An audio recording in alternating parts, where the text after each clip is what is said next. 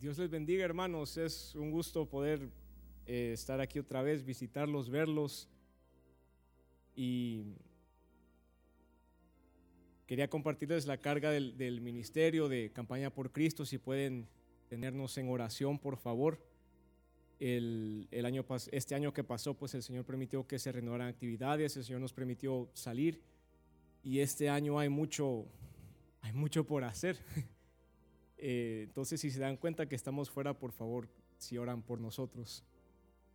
Y yo quisiera comenzar eh, leyendo un salmo, Salmo 50, si podemos ir ahí, por favor. Feliz año nuevo, por cierto. eh, comencemos este año en domingos leyendo el Salmo 50. es un salmo de Asaf.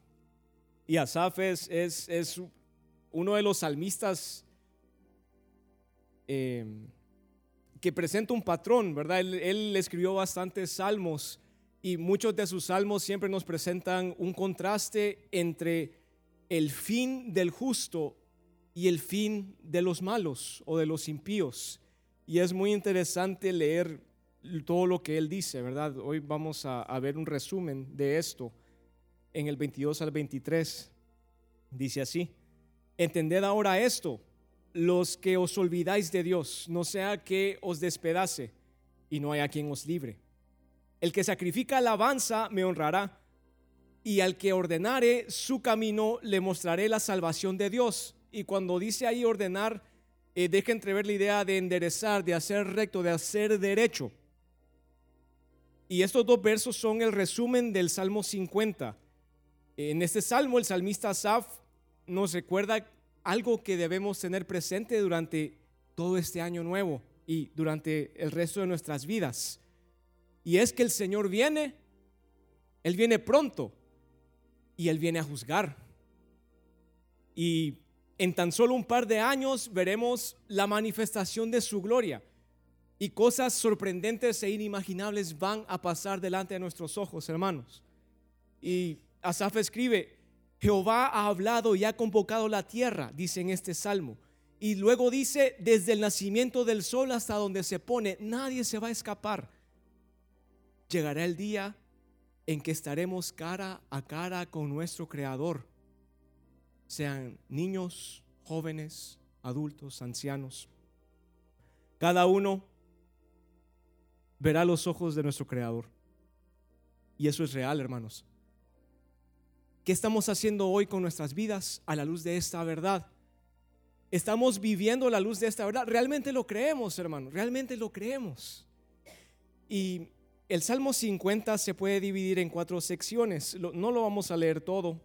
El título del mensaje es El consejo del salmista ante la venida inminente del Señor. Y, y vamos a estar viendo cosas en Salmo 50 y en otro salmo. Los primeros seis versos mencionan a Dios en Sión, convocando a su pueblo para juzgarlo. Si usted lo lee luego en su casa, va a ver que eso es lo que dice. Y luego pasa a otra sección el salmista, del 7 al 15, y ahí habla de sacrificar a Dios alabanza. Y el Señor expresa aquí a través del salmista que Él realmente no necesita nada de nosotros, pero nos da ese privilegio de alabarlo, de, de acercarnos a Él ofreciendo un sacrificio de alabanza y luego del 16 al 21 le habla a los malos, pero me llama la atención que le habla a los malos en medio de su pueblo, porque ahí en este salmo los que están juntados son los santos de Dios, es su pueblo. Y ahí habla de los malos y habla de su proceder. Y luego el 22 y el 23 para mí es la conclusión, que es lo que acabamos de leer y lo que eh, quisiera que pudiesen estar recordando durante la semana, ¿verdad? a medida que el Señor les, les siga hablando. Y Asaf especifica aquí que Dios juzgará a su pueblo, a sus santos primero. Y es tremendo pensar que en lo que vamos a leer ahorita se le está hablando a personas dentro de la iglesia. Si leemos los versos 16 y 17, dice así, pero al malo dijo Dios, ¿qué tienes tú que hablar de mis leyes y que tomar mi pacto en tu boca? Pues tú aborreces la corrección y echas a tu espalda mis palabras.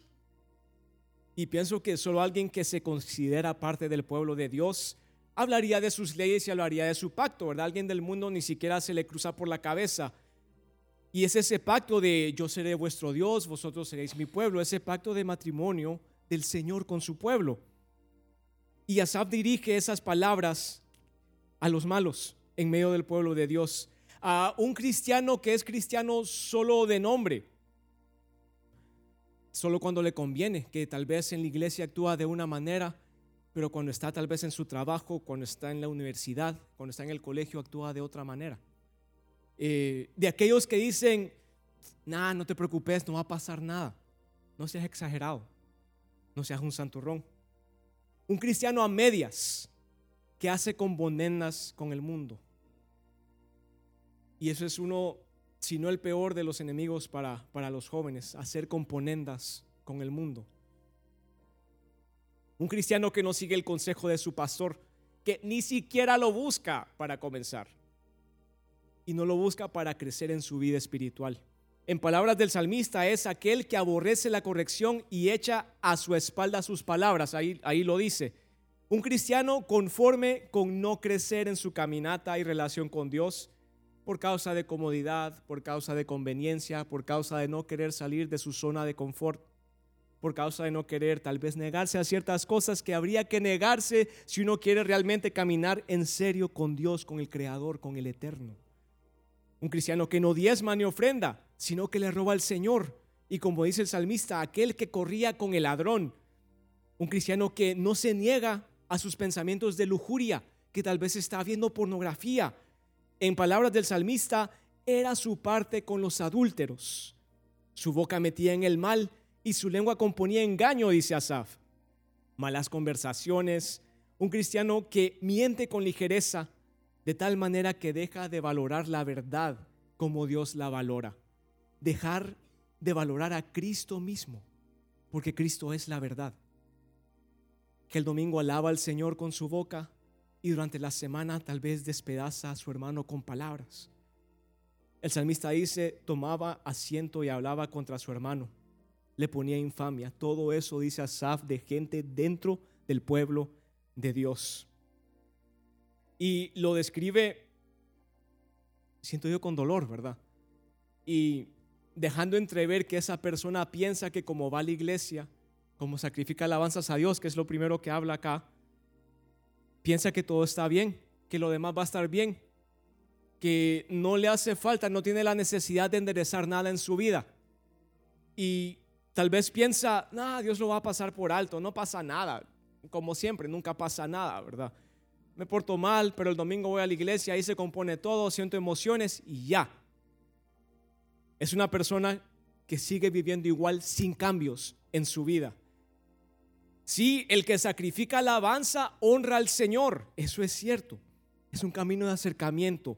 Pero creo yo el sentido que el salmista está diciendo aquí, el que sacrifica alabanza honra a Dios, pero el que ordenare su camino, a él se le mostrará la salvación del Señor. Y en este nuevo año, que podamos ordenar nuestros caminos, hermanos. ¿Cómo están nuestros caminos? ¿Cómo está nuestra caminata cristiana? Si nos comparamos con el año pasado, eh, podemos decir que avanzamos en algo o estamos igual. El salmista nos recuerda que Dios sí viene, Él sí viene y Él viene a juzgar y viene pronto, hermanos. Y Él dice en el verso 3, vendrá nuestro Dios y no callará, fuego consumirá delante de Él y tempestad poderosa le rodeará el Señor nos dice a través del profeta Malaquías, muchos memorizamos este pasaje en Malaquías 3, ¿y quién podrá soportar el tiempo de su venida? ¿O quién podrá estar en pie cuando Él se manifieste? Porque Él es como fuego purificador. Él es como jabón de lavadores y se sentará para afinar y limpiar la plata porque limpiará a los hijos de Leví. Él va a empezar por su casa. El Señor viene pronto, nos dice el salmista y juzgará a cada uno según cómo haya caminado, según las verdades que haya recibido, según los encuentros que haya tenido con el Señor. Y no es suficiente, nos dice el salmista, solo con venir a la iglesia y cantar y cumplir con ritos. Nuestra vida debe reflejar cambios, hermanos. Nuestra manera de vivir, nuestra manera de hablar, nuestra manera de hacer negocios debe ser diferente a la del mundo. Y eso verdaderamente es imposible para nosotros, es cierto. Y por eso necesitamos urgentemente la revelación de Jesucristo en nuestras vidas. Y gracias al Señor por nuestros líderes que nos tienen memorizando la revelación de Jesucristo, ¿verdad? Apocalipsis. Necesitamos su Espíritu Santo en nosotros haciendo esa limpieza. Es Él quien la hace. Es Él quien la hace.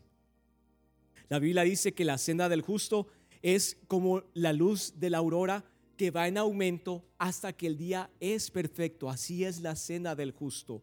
No es algo que quede estancado, es algo que aumenta, es algo que crece. Mientras que el camino de los malos es oscuridad y ni se dan cuenta en qué tropieza, dice la Biblia. No saben.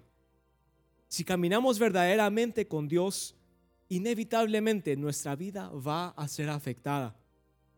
Si tenemos encuentros genuinos con el Señor, nuestra vida irá cambiando.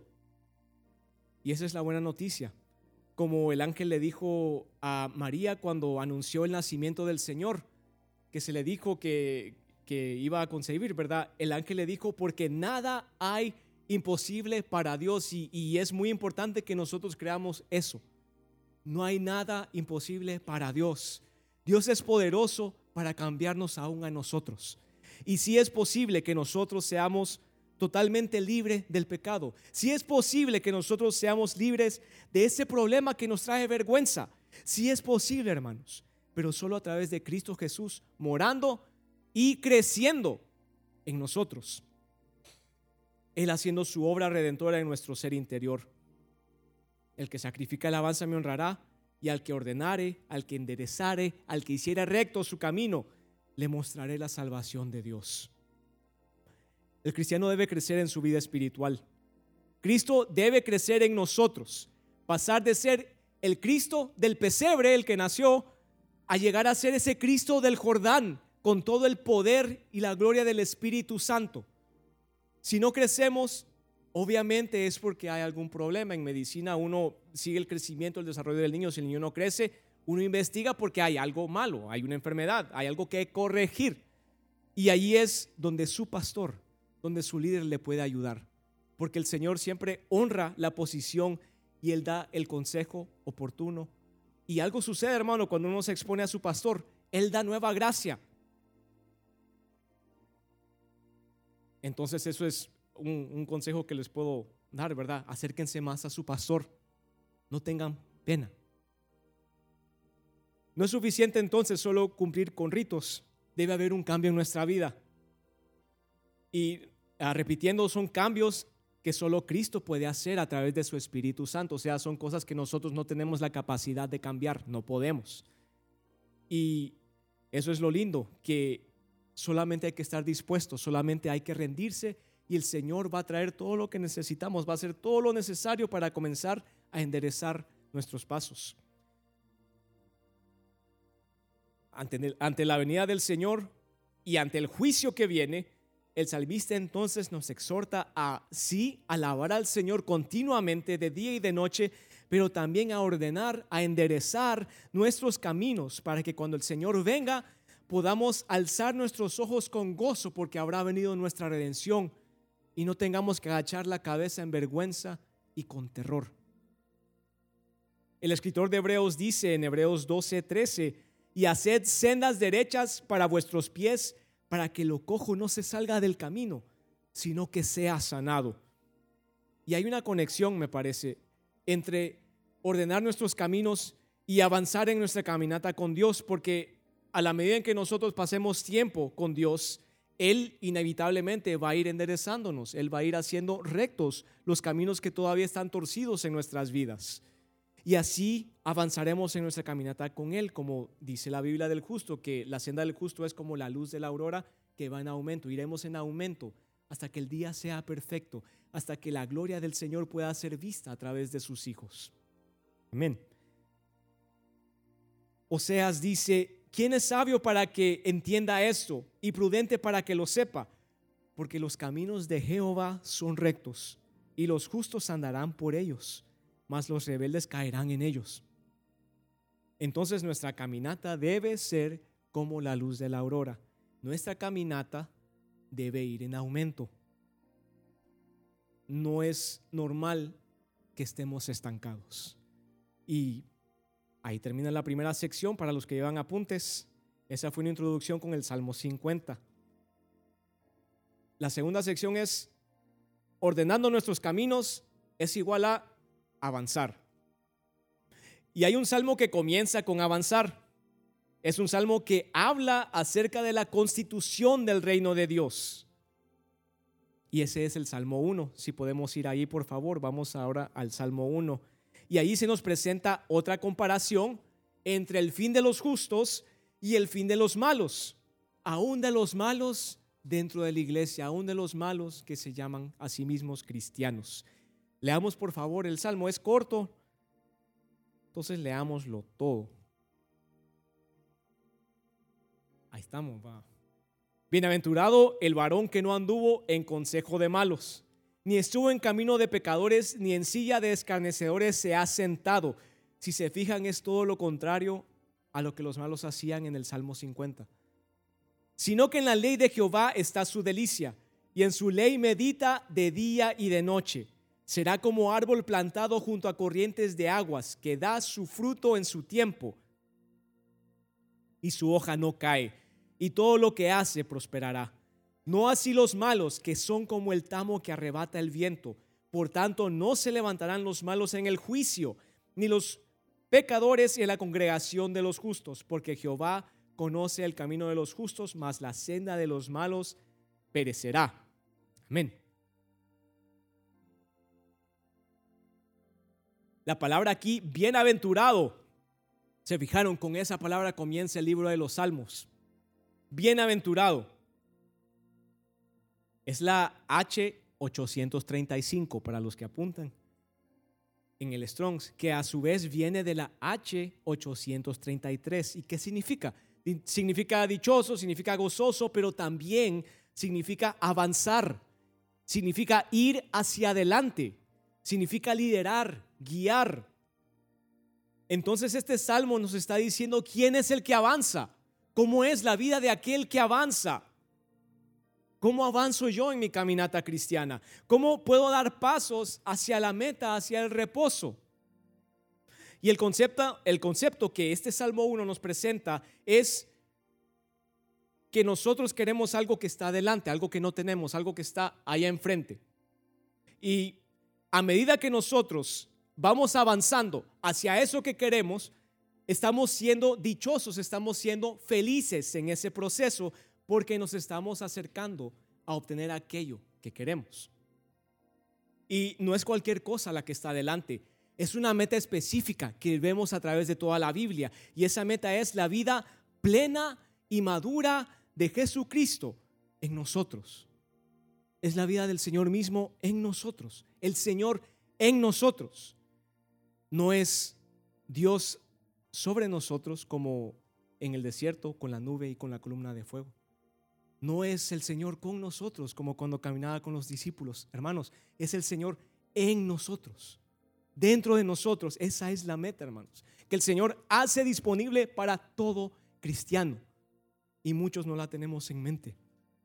Y mientras avanzamos hacia esa meta, conociéndolo, teniendo encuentros con Él, estamos siendo dichosos, estamos siendo felices, avanzando hacia ese supremo llamamiento, Cristo en nosotros. Esa es la idea que este salmo está dando cuando dice bienaventurado. Imagínense heredar al eterno heredar a Dios mismo. Realmente lo creemos, hermano. Si realmente lo creemos, viviríamos diferente. Si realmente lo creemos, no tendríamos nuestros objetivos en esta tierra, sino que viviríamos para lo eterno. Y así debe vivir un cristiano verdadero, hermanos. Somos dichosos, somos bienaventurados en ese proceso de ordenar nuestros caminos, de hacer sendas derechas para nuestros pies en todas las áreas de nuestras vidas en el proceso de avanzar hacia la meta, teniendo en mente que es Dios quien hace el cambio. Es el Señor, no nosotros. El concepto no es entonces, dichoso aquel que es cristiano.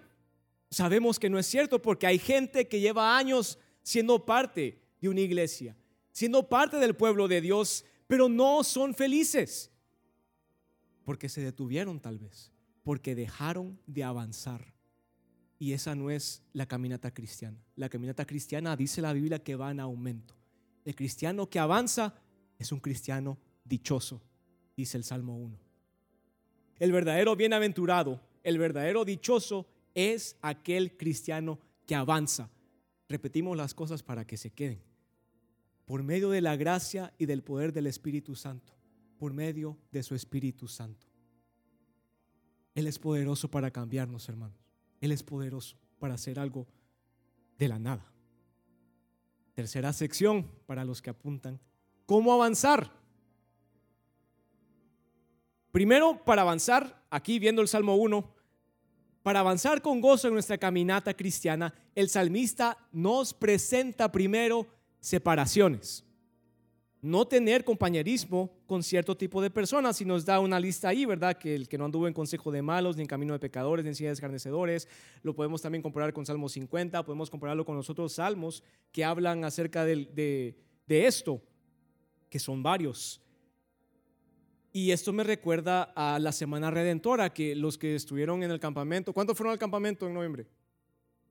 Estuvo macizo, ¿verdad? Eh, el Señor habló ahí acerca de la semana redentora. Y me sorprendió ver aquí ese patrón. Y uno lo puede ver a través de toda la Biblia. En el primer día de la creación el Señor hizo separaciones. En el primerito día. Él separó la luz de las tinieblas. Y para avanzar en nuestra caminata cristiana debemos respetar esas separaciones. Las separaciones que Dios demanda de nuestras vidas. Y estas separaciones son diferentes según la persona, ¿verdad? Cada persona necesita diferentes cosas en su vida. Y lo primero es lo obvio, ¿no? Separación del pecado. Separación de todo lo que nos haga pecar. Separación de todo lo que nos facilite pecar. Y para cada quien, eh, esto es diferente para cada quien. Y el Señor a cada quien le va a hablar. Y si uno no sabe, ahí está su pastor, ahí está su líder que le puede ayudar separación de los caminos del mundo, separación de la manera de pensar del mundo, separación de la música del mundo. O pueden ser tal vez cosas legítimas, cosas que no son pecado. Separación de algún hobby, por ejemplo.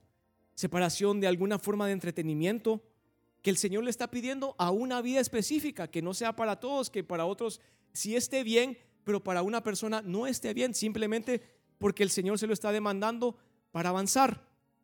Puede hacer separaciones de relaciones, no de gente del mundo, tal vez de familia, tal vez de amigos, que el Señor está pidiendo por un tiempo separarse.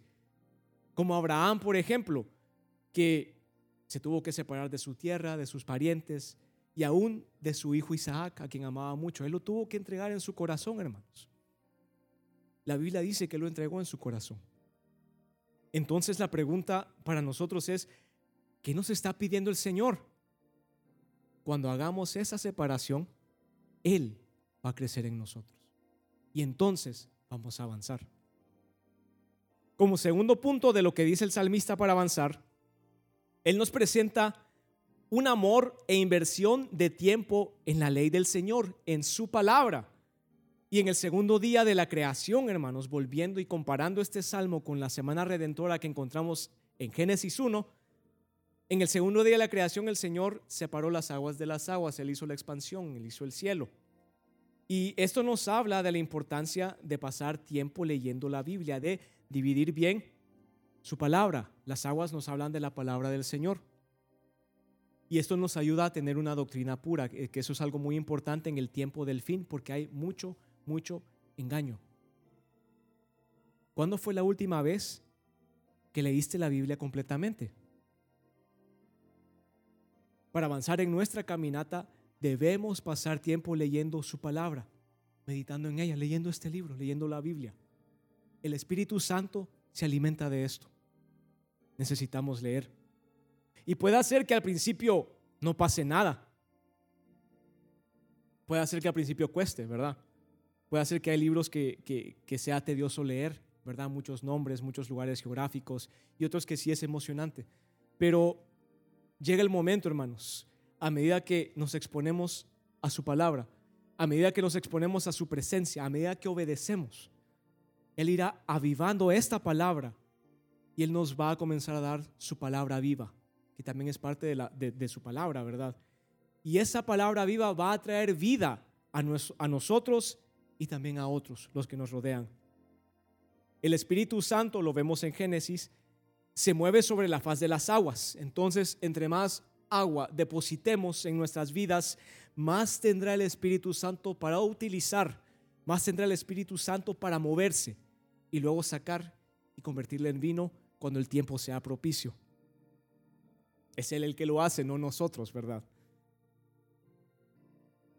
Mientras más leamos su palabra y pasemos a sus pies en su presencia, menos chance habrá de ser engañados, en especial en el tiempo del fin, en el cual hay mucho engaño. La Biblia dice, lámpara es a mis pies tu palabra y lumbrera a mi camino. A Josué se le dice justo antes de pasar el Jordán para entrar y conquistar la tierra prometida, se le dice, nunca se apartará de tu boca este libro de la ley, sino que de día y de noche meditarás en él, para que guardes y hagas conforme a todo lo que en él está escrito. Tener su palabra en nosotros es vital, es crucial, es debido a muerte. Nos ayudará a tener doctrina pura y la doctrina pura nos mantendrá en el lado correcto, en el bando correcto y no ser engañados en el tiempo del fin. Hay un ejemplo en 1 Samuel 23 hablando de la vida de David, en el tiempo en que David estaba huyendo de Saúl porque Saúl lo quería matar. Como David había sido ungido rey y había un rey eh, en ese tiempo, obviamente, eh, para conservar el poder, entonces tenía que matar a la otra persona, ¿verdad? Este Saúl quería matar a David. David estaba huyendo y en 1 Samuel 23 llegamos a la parte en la vida de David donde él se va a territorio de Sif y se esconde en el collado de Aquila. Y vinieron los de Sif y le fueron a decir a Saúl que David está escondido ahí en el territorio de ellos. Y entonces Saúl llegó ¿verdad? Saúl acampó, pero David se escondió, el Señor lo guardó, ¿verdad? Le quitó una lanza, le quitó su cántaro y luego lo confrontó y el Señor libró a David de ahí. Pero el punto es, ¿por qué hicieron eso los de Sif? Y leemos el Salmo 54 y David escribe acerca de esta experiencia en el Salmo 54 y es tremendo pensar que los de Sif seguramente creyeron que estaban haciendo lo correcto. Seguramente creyeron, bueno, este es un fugitivo y él está en contra de nuestro rey. Entonces nosotros vamos a hacer lo correcto y vamos a decirle a nuestro rey que aquí está el fugitivo y entonces se va a aplicar la justicia. Y es increíble que ellos pensaban que estaban en el bando correcto y no se dieron cuenta que estaban en contra del ungido del Señor, en contra del hombre conforme al corazón de Dios. David escribe en el Salmo 54 que Dios está con los que sostienen su vida. Eso escribe ahí David y, los de pues no estaban en ese bando, ¿verdad? Los de se encontraron en el lado equivocado. Y la manera que el Señor nos puede librar de estar en el lado equivocado, de ser engañados, es solamente siendo llenos de su palabra para tener su doctrina pura. Que Dios nos libre, hermanos, que nos libre del engaño en este tiempo del fin. Entonces, para avanzar en nuestra caminata cristiana debemos llenarnos con la palabra de Dios. Así de sencillo, debemos leer la Biblia, hermanos, para alimentar a su espíritu. Y tercero, el salmista menciona luego allí un árbol. Menciona un árbol que está plantado junto a corrientes de aguas, que da su fruto a su tiempo. Si lo comparamos con la semana redentora, en el tercer día de la creación, Dios hace que aparezca la tierra seca. Él dijo, júntense las aguas en un lugar y aparezca la tierra seca y que crezca la hierba verde y árbol que dé fruto y que la semilla esté dentro de sí. Esto nos habla del poder del Espíritu Santo haciendo la obra en el espíritu del hombre para que haya fruto, para que hayan los frutos del Espíritu Santo. Amor, gozo, paz, paciencia, benignidad, bondad, fe, mansedumbre, templanza, son los frutos de Él. Solo Él los puede hacer aparecer.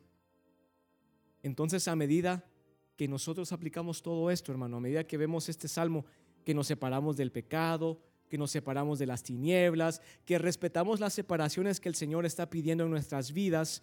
Y luego, a medida que nosotros nos estemos llenando de su palabra y nos expongamos a su presencia, entonces en esa misma medida el Espíritu Santo se va a mover en nosotros y lo que inevitablemente va a suceder es que vamos a dar fruto, los frutos del Espíritu.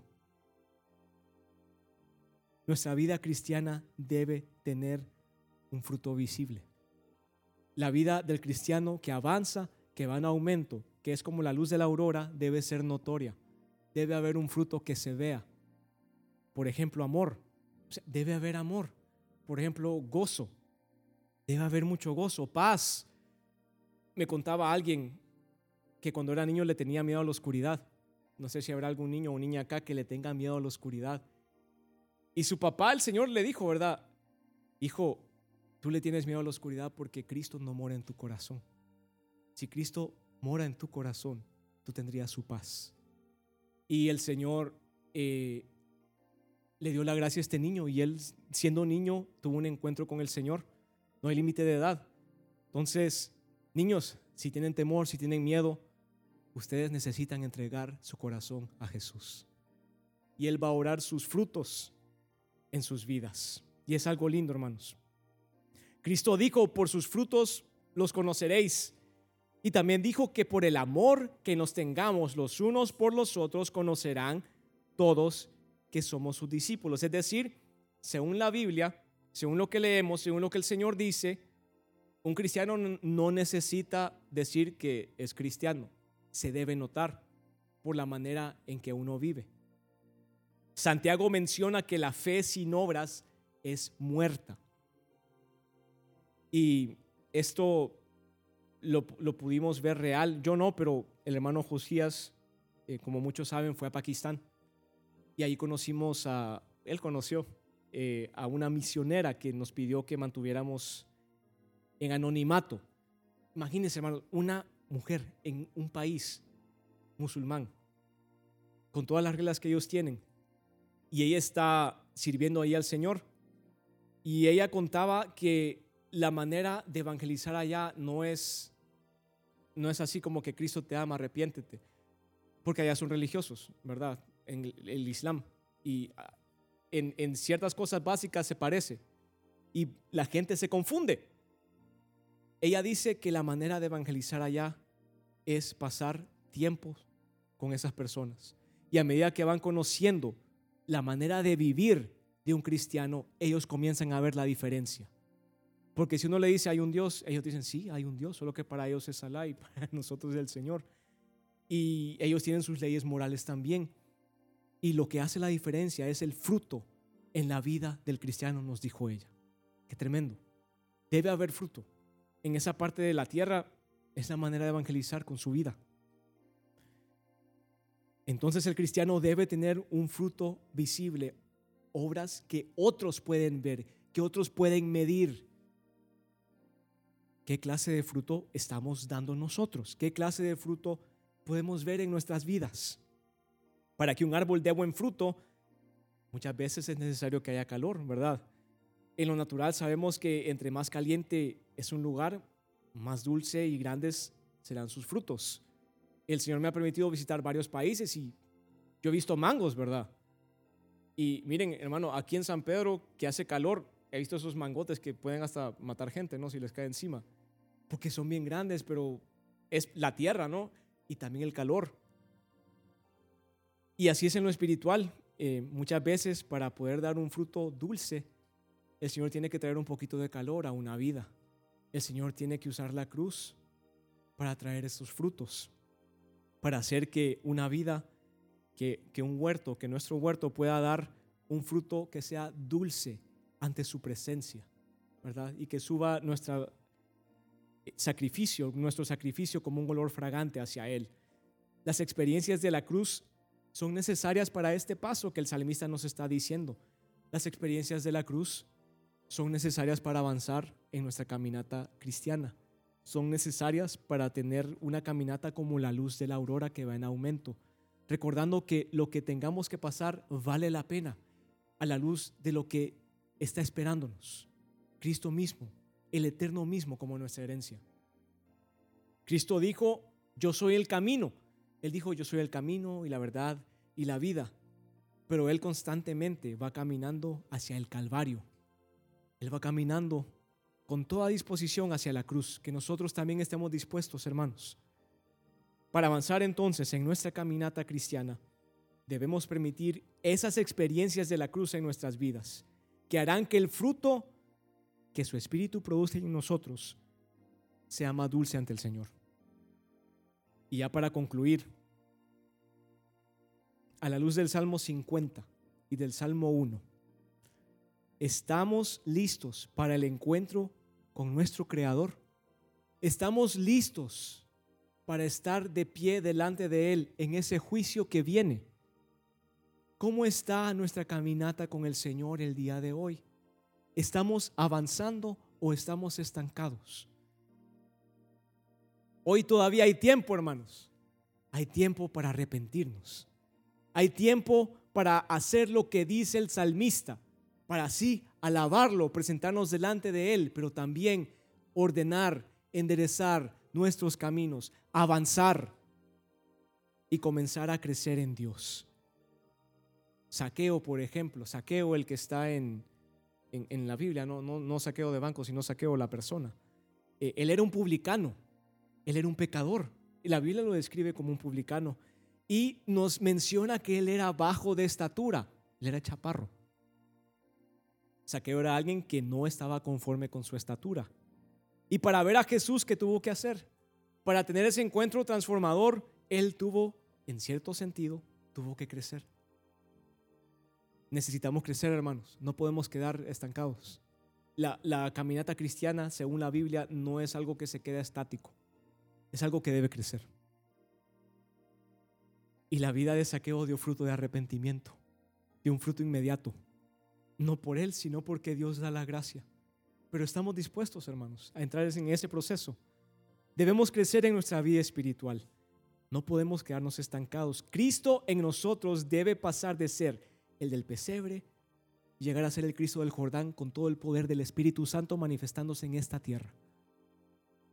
Ese Josué celestial que entrará a la tierra prometida y conquistará con todo ese poder del Espíritu Santo. El que, el que sacrifica alabanza me honrará y al que ordenare su camino le mostraré la salvación de Dios. Amén, hermanos. Que el Señor nos ayude en este año nuevo.